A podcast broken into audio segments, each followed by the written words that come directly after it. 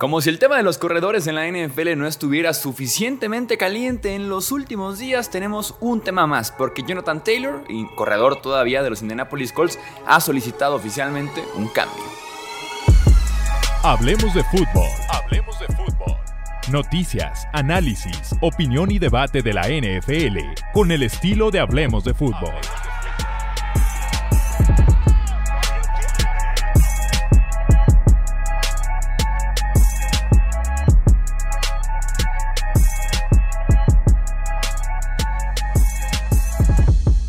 Amigos? ¿Cómo están? Bienvenidos a una edición más del podcast de Hablemos de Fútbol. Yo soy Jesús Sánchez y sí tenemos un nuevo desarrollo en lo que ha sido la novela de corredores en la NFL con Taylor solicitando un cambio de equipo porque no está contento con gerencia, específicamente con el dueño Jim Mersey y con su tema contractual con los Indianapolis Colts. Antes de iniciar con el podcast, no olvides suscribirte y recomendarlo con otros amantes de la NFL. Poco a poco va también creciendo la comunidad de gente que sigue directamente el podcast de análisis sistemas un poco más largos, así que suscríbete también aquí al podcast Hablemos de Fútbol.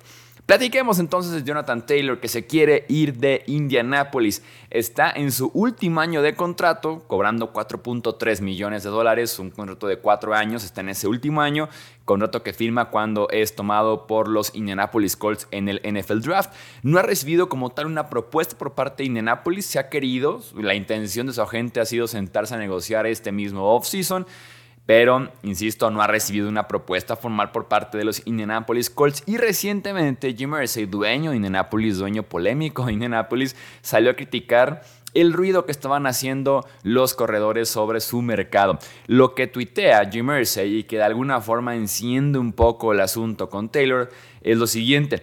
La situación de los running backs de la NFL. Ya negociamos un contrato colectivo laboral que tomó años de esfuerzo, trabajo duro y compromiso de buena fe por ambas partes. Para decir ahora que una posición en específico quiere una nueva negociación es inapropiado.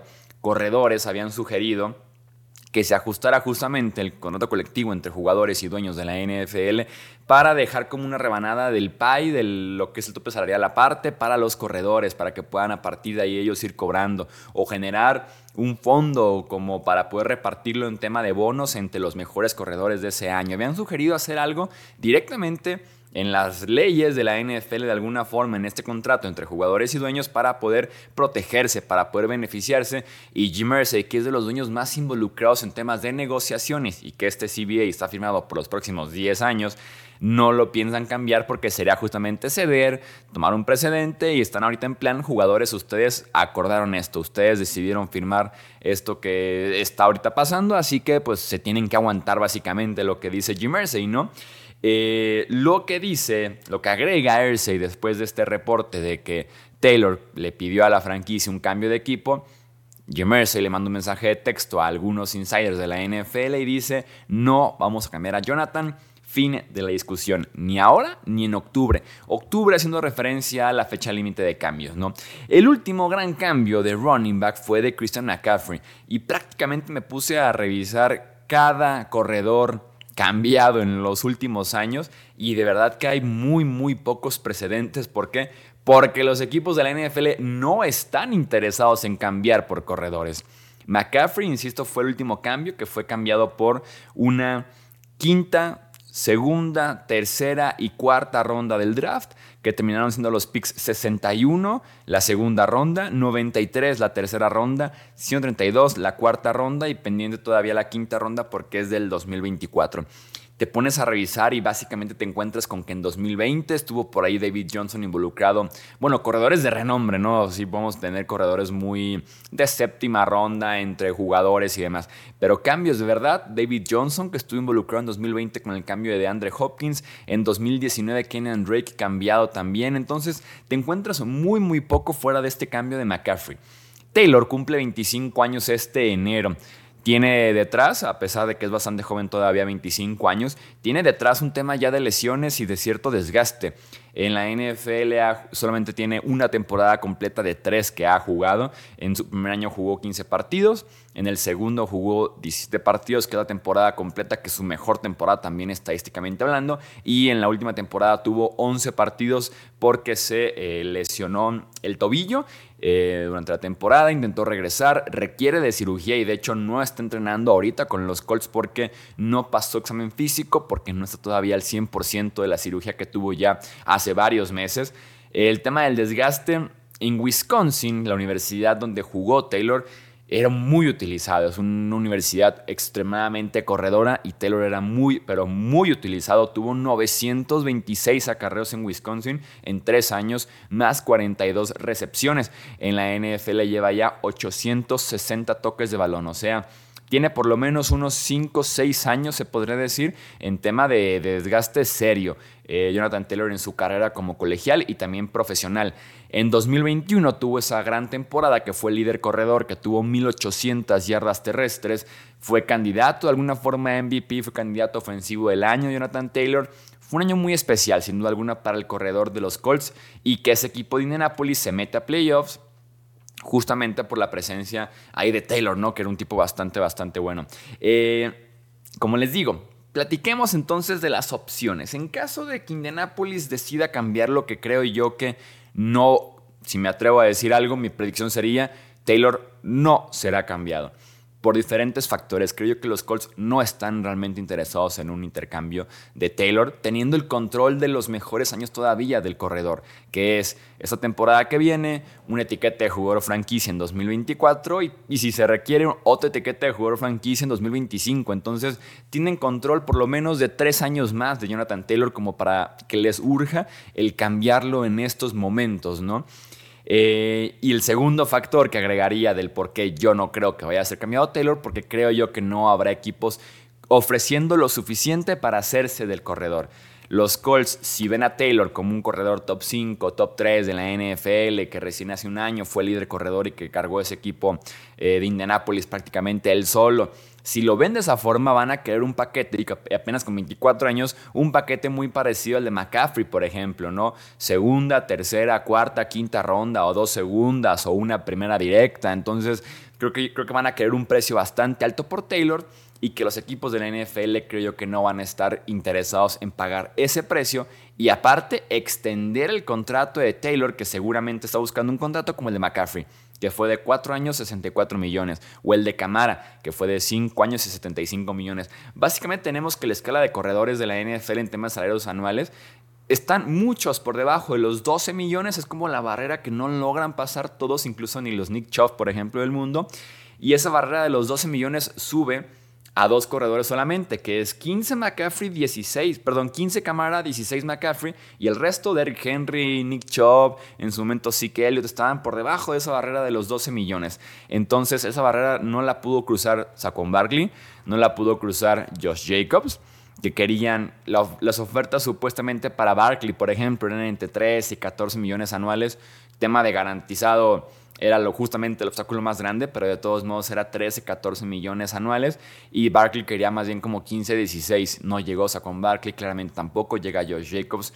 Es una época en la que este mismo offseason se intentó cambiar a Derek Henry, a Austin Eckler, a Dalvin Cook, de alguna forma Joe Mixon y ustedes díganme si alguno lo logró, si alguien logró realmente un cambio. Austin Eckler dijo pues me quedo ya que le dieron por ahí un bono. Dalvin Cook fue cortado. Derrick Henry se queda con su estatus que tiene actualmente en Tennessee. Joe Mixon también recibe eh, una, una, rebaja salarial para quedarse con los Cincinnati Bengals. Entonces, estamos en una época en la que los equipos no están invirtiendo selecciones del draft u otros jugadores importantes por corredores y para después todavía tener que pagarles. Si el debate ahorita es pagarle o no pagarle, imagínense involucrando el traérmelo en un cambio y ahora sí pagarle. Entonces, creo que no va a pasar. Eh, los Colts no tienen grandes contratos, ni a la ofensiva ni a la defensiva. Creo que terminarán quedándose con Taylor. No sé si extendido, pero por lo menos sí jugando este año y casi seguro, de, bueno, dependiendo de cómo le vaya, pero casi seguro creo yo una etiqueta de jugador franquicia o un contrato a largo plazo, dos, tres años tampoco tan comprometidos o garantizados solamente una o dos temporadas más, porque también, insisto, tiene su tema de durabilidad, de lesiones, de cierto desgaste. La ventaja para los Colts también tienen coreback eh, en contrato de novato, que es Anthony Richardson, así que te puedes dar como ese lujo de, como tengo coreback novato, novato y barato, le puedo pagar un corredor que lo apoye, ¿no? que pueda ser por ahí su mejor amigo, que pueda ser el que lo saque los problemas, el que le dicte de alguna forma el ritmo ofensivo, que le ayude a mover las cadenas, mantener una cierta ofensiva decente. Entonces creo yo que van a terminar pagando a Taylor, pero por lo menos la parte del intercambio yo la veo casi 100% descartada. Aún así, porque nos encanta hacer estos videos, tenemos cinco destinos posibles para Taylor en caso de que fuera cambiado por los Indianapolis Colts. El primero de ellos sería los Miami Dolphins. No está en orden específico, solamente fue conforme se me fue medio ocurriendo. Dolphins, falta esa estrella en el backfield de Miami, en caso sobre todo de que no llegue Dalvin Cook, un corredor que motiva a Mike McDaniel a correr, ahora sí lo voy de con los Miami Dolphins. También tenemos a los Buffalo Bills como segundo equipo, como segundo posible destino para Taylor. Sería el corredor que tanto necesitan, que tanto le podría quitar presión a, a, Josh Allen de correr el, el ovoide, eh, que lo hace bastante y que debería cada vez hacerlo menos. Tenemos a los Tampa Bay Buccaneers, fueron el peor equipo corriendo lo voy de la temporada anterior. Se va Leonard Fournette, ya no está Ronald Jones, quedó nada más Rashad White como una opción seria, la cual no motiva absolutamente nada. Y si quisieran por ahí ayudar al que termine siendo el coreback entre Baker Mayfield o Kyle Trask, pues tenemos ahí la opción de Jonathan Taylor. Tenemos a los Eagles también como cuarto posible destino. Creo que llevaría esa ofensiva a nuevas dimensiones. Con esa línea ofensiva y Jonathan Taylor detrás de ellos, sería de realmente, y aparte todo lo que involucra Jalen Hurts corriendo, más Jalen Hurts pasando, con AJ Brown, con Dallas Goddard, con Devonta Smith. No sería una pasada ver a, Taylor como corredor de los, de los Philadelphia Eagles. Realmente no lo necesitan porque Philadelphia es más un poco de corredores por comité corredores de diferentes estilos, una semana te corre uno, e incluso en playoffs aparece otro tipo por acá, entonces es más un poquito de compartirse la carga me gusta ese estilo para Filadelfia, pero Taylor sería como llegar, llevarlos al siguiente nivel. Y como quinta opción, los Commanders. Es un equipo comprometido con correr el ovoide porque Ron Rivera, ese es su estilo de juego, es un estilo de juego muy tal vez anticuado de alguna forma, pero es lo que quiere hacer Commanders este año.